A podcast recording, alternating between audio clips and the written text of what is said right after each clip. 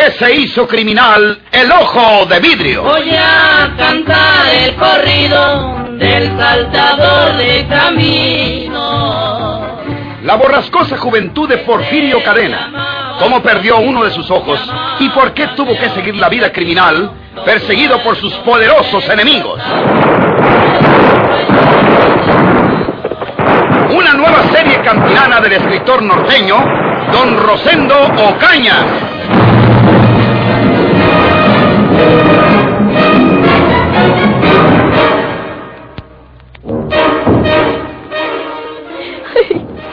Está muerto. Está muerto, Polo, y tú lo has matado. Para eso compraste esa pistola. Te has convertido en un asesino. ¿Qué esperanza de salvación tenemos ahora? Ninguna, ninguna.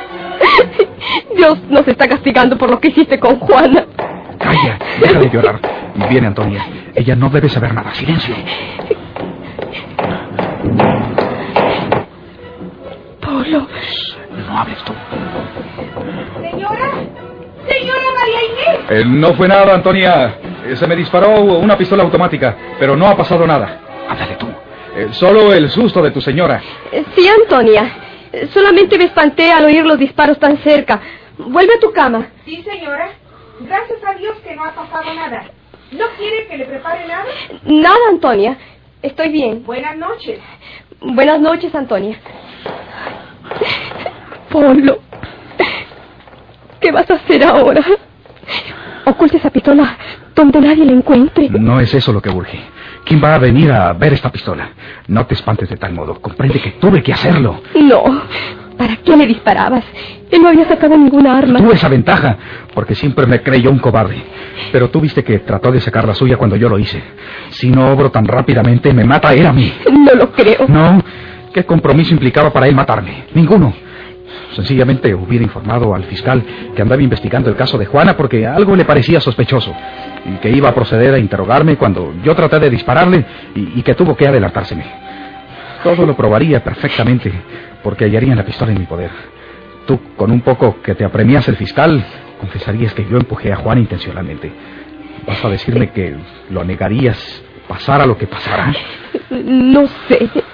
Pero yo sí sé lo que pasaría, o lo que hubiera pasado si las cosas ocurren al contrario. Reaccionemos, por favor, María Inés. Necesitamos de toda nuestra serenidad y nuestro valor para salir bien de todo esto. ¿Salir bien? Seguramente. Este hombre se había convertido en nuestra pesadilla. E iba en camino de acabar con nosotros refundiéndonos en una cárcel. En ello hubiésemos terminado al fin y al cabo. Eh, yo te conté la forma en que me habló esta misma noche. Vigilaba nuestros pasos. Ya no podíamos hacer sino lo que él nos ordenaba. Iba a darse el caso de que nos exigiera que pusiéramos en sus manos todo nuestro dinero. Y no hubiésemos podido hacer otra cosa que obedecerlo. ¿No se trataba, pues, de un cobarde extorsionador? ¿No te había dicho yo que su vida o la nuestra? ¿Por qué lo hiciera otro? Ya ves que no se pudo. Tenemos eh, hecha la parte más importante de nuestra obra para quitarnos de encima a ese chantajista. Solo tenemos que sacar de aquí su cadáver y que lo encuentren en otro sitio. ¿Cómo? Eso es imposible. Se darán cuenta. Pues hay que hacerlo. Polo, ¿quién será? Dios mío. No puede ser nadie más que Conrado. Yo le dije a Pedro que hablaba yo. Al estar cortada la comunicación cuando Conrado se acercó al aparato, debe haberle dicho a Pedro que esperaran hasta que yo volviera a llamar. Pero como no lo he hecho, es Pedro o es Conrado el que llama.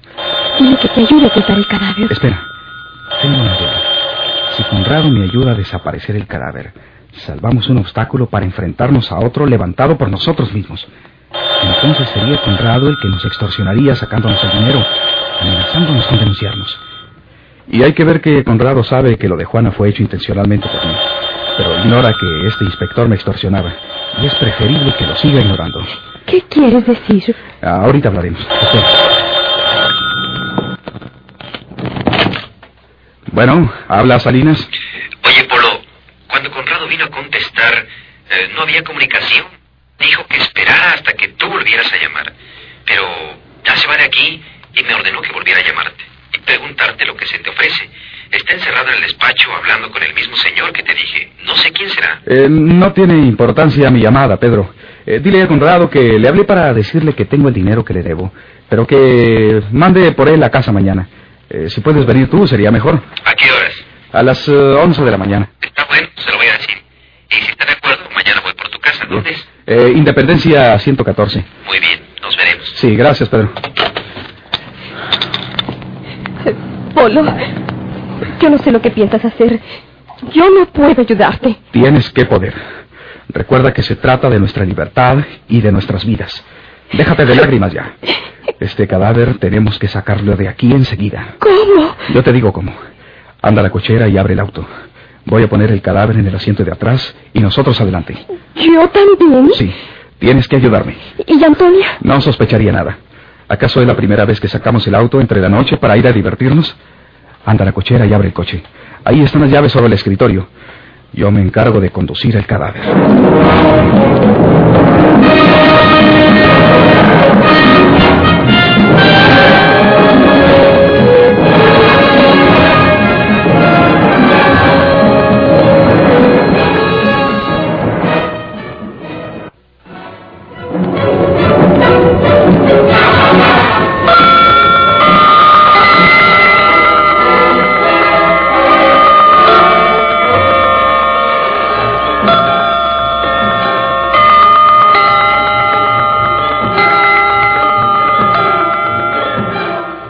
Te truje el periódico, manito. Es el de ayer. Dijo don Florencio que él ya lo había leído. Tómalo. Eh, siquiera pa no tardioquis. ¿Qué pasó con el entierro de Andrés? ¿Fuiste siempre, María Jesús? Sí, manito. Me estuve un poco retirada porque, pues, siempre, pues, me daba vergüenza. Mm. Fue harta gente. Pero yo creo que por curiosidad, no porque quisieran acompañar a un mondado como Andrés. ¿Quiénes fueron conocidos? Pues, eh, la gente del pueblo. Ahí estaban Roque y Paula con los muchachitos grandecitos de Andrés. Me dio mucha lástima. Pero también me acordé de Andrés, que me robó el mío para que se me muriera. Naiden habló de su vida. El señor cura nomás le hizo la señal de la cruz, por no dejar, yo creo. Saludé a don Florencio y al señor juez de letras. Y allí fue donde don Florencio me dijo que nos viéramos en la vía para darme el periódico para ti. Y, pues, ¿fue cuánto? Fui a la vía y me vine en el autobús. Está bueno. No le digo nada del pelao ese hermano de Andrés. ¿Para qué los pongo en los toros sin necesidad? El muy tarugo se creyó de la mentirota que echaron don Florencio y el juez de letras, que Porfirio está curándose en Monterrey. Ay, traigo una hambre bruta y doña María en Gracia me está ah, preparando unos huevos con frijoles. Voy a comer, hermanito. Sí, ándale, ándale. La vine siguiendo, señora. ¿Quién es usted? ¿Quién es ese hombre, María Jesús? Eh, manito. Soy José Trinidad Sauzón, hermano de Andrés, el hombre a quien usted asesinó, y vengo a vengar su sangre. ¡No sea cobarde! ¡Mire cómo estoy! ¡Quítese usted, señora! ¡Déjeme! ¡No! ¡Ay! ¡No!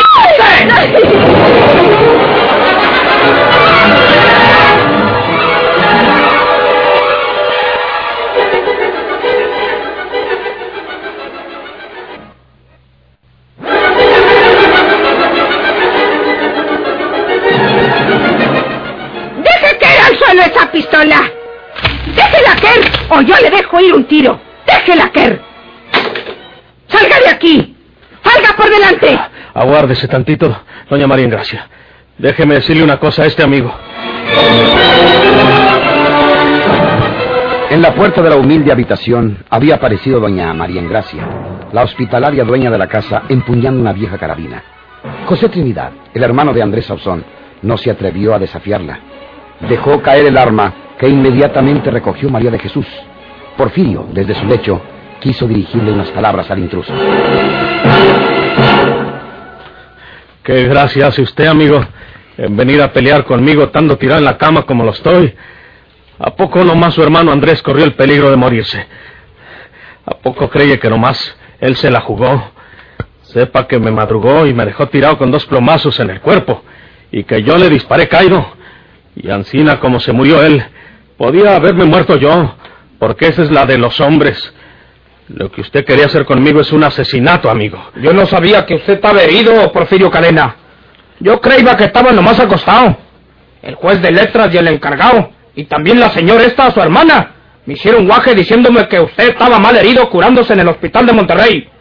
Pero al rato supe que eran mentiras, que a usted no lo habían llevado para Monterrey. Y entonces se me ocurrió seguir a esta señora, viuda de mi hermano. Mejor chango. Mi hermano es un dijunto que amerita respeto, ya le dije. Y ya le dije yo también que no le tengo respeto a un bandido matón como su hermano, que hasta me robó a mi muchachito de un año y meses, y que fue la causa para que se muriera. Yo no soy viuda de Andrés, porque el casorio de nosotros no fue válido, por la sencilla razón de que él era casado con la final Eulogia Vázquez. ¿Cree usted, amigo Porfirio, que no le da coraje a uno que se hayan juntado como montoneros para liquidar a mi hermano Andrés? Montoneros, ¿por qué? Usted ha oído cantar el gallo, pero no sabe por dónde, amigo. Pues entonces, ¿por qué se tapan con la misma cobija usted, el encargado, el juez de letras y esta señora?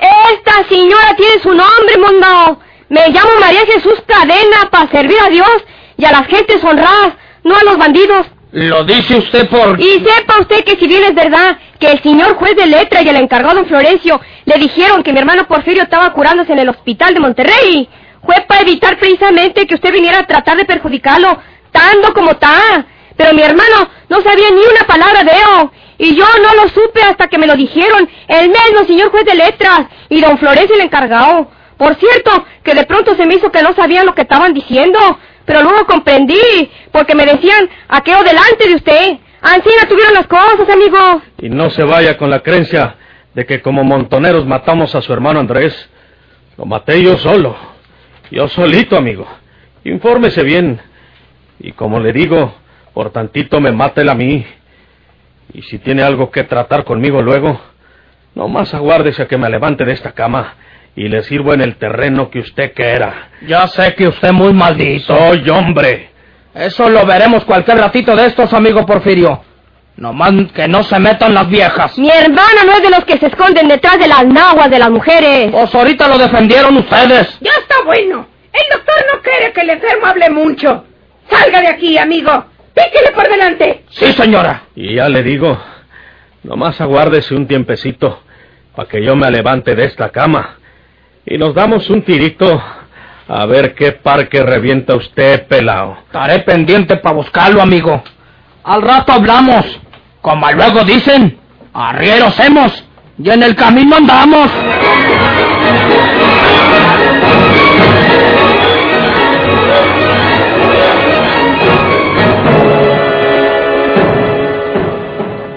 Ya cuando José Trinidad estaba montando su caballo, que había dejado alejado de la casa, María de Jesús se le acercó para entregarle la pistola que había dejado en la habitación. Creía que me voy a rajar con el encargado para decirle lo que vino a hacer usted aquí ahora. Pero lo mejor que puede hacer es irse para su tierra y ni diga que es hermano de Andrés, porque no era más que un bandido y mal hombre. ¿Y su hermano qué es? Mi hermano es macho, ¿Por qué usted dice? porque lo es en sus hechos. ¿Y lo que dejó mi hermano Andrés? Lo que dejó, ¿dónde tú? Pues lo que dejó de herencia. Pues luego, cuando uno se casa con una mujer que tiene bienes, esos bienes son de los dos. Y cuando uno se muere, el otro lo hereda. ¡Ay, ya sé lo que anda buscando usted, José Trinidad! Me extrañaba que anduviera tan interesado en vengar la muerte de Andrés. Pero no es tanto eso. Lo que usted busca es ver si Andrés dejó algunos centavos o bienes que lo valgan para echárselos a la bolsa, ¿verdad? Tengo derecho. No tiene mamá, pues qué. Y es mejor que se largue antes de que lo agarre peñascasos. Pelao juereño rición este. Ahí estaremos hablando. No creyan que esto se va a quedar ansina. No mataron a un perro. Bola de montoneros. Pelao ridículo. Me gusta para que sea puro pato.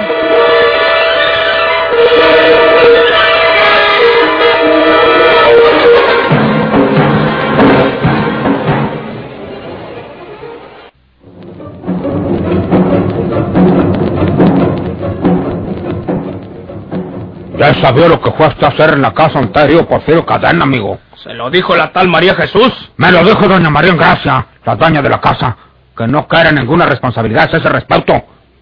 Era su deber decírmelo a mí, como encargado que soy de esta región. ¿Por qué me dijeron que Porfirio Cadena estaba curándose en Monterrey? Para evitar que fuera usted a hacer una marranada. No estuvo a punto de hacer nada. No me lo niegue. ¿Ustedes tienen a Porfirio Cadena como si estuviera en un nicho? Por Dios santo. Cuando no es otra cosa que un bandido y un asesino comprobado. Aquí y en tierra de indios. ¿Por qué no lo meten en Chirona? Esa no es cosa que le importa a usted. Sí me importa. Sí me importa porque si ustedes hubieran tenido encerrado a Porfirio, no le hubiera dado muerte a mi hermano Andrés. No sabe usted lo que está diciendo, amigo. Lo que pasa es que ustedes querían que Porfirio matara a mi hermano Andrés. Y le dieron toda clase de facilidades para que asesinara, para que así lo hiciera. No está hablando nomás por hablar, amigo. Porfirio y Andrés eran viejos enemigos. Se guardaban sus rencores y sus agravios. Y lo que pasó ese día tenía que pasar alguna vez, porque tenían que encontrarse en buen terreno y uno de los dos iba a quedar fuera de combate. Y por poquito quedan los dos, como usted acaba de comprobarlo. Mire, señor encargado. Ya no me diga nada. Ya no quiero oírlo, amigo. Usted es un juareño que no tiene nada que hacer aquí en Laguna Sánchez. Yo soy el encargado de esta región y por lo tanto el responsable de tal orden y tranquilidad en estas tierras. Y le ordeno a usted que salga inmediatamente de este pueblo y de estas tierras. Mecha del pueblo. ¡Mecho, sí, señor! Y si no se va por la buena, se va por la mala. ¡Ya me acabó la paciencia! Oiga. ¡Ándele! ¡Móntese en su caballo y lárguese por donde vino! ¡Ahorita mismo! ¡Que lo llegue! Está bueno, señor encargado. Lo respeto a usted como autoridad de esta región. Pero hay otras autoridades más arriba de usted. Ya ellas sabrán hacerme justicia. ¡Sí, señor! ¡Ándele! Nos veremos, señor encargado. Nomás vienen a calentar la sangre loquis.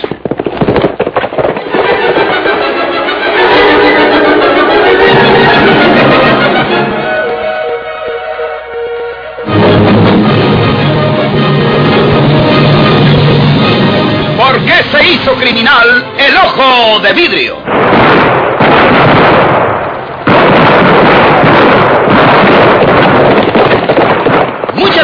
su atención. Sigan escuchando los vibrantes capítulos de esta nueva serie rural. ¿Por qué se hizo criminal el ojo de vidrio? Se disfrazaba de arriero para asaltar los poblados. Burlándose del gobierno, mataba a muchos soldados, nomás blanqueaban los cerros de puros encalzonados.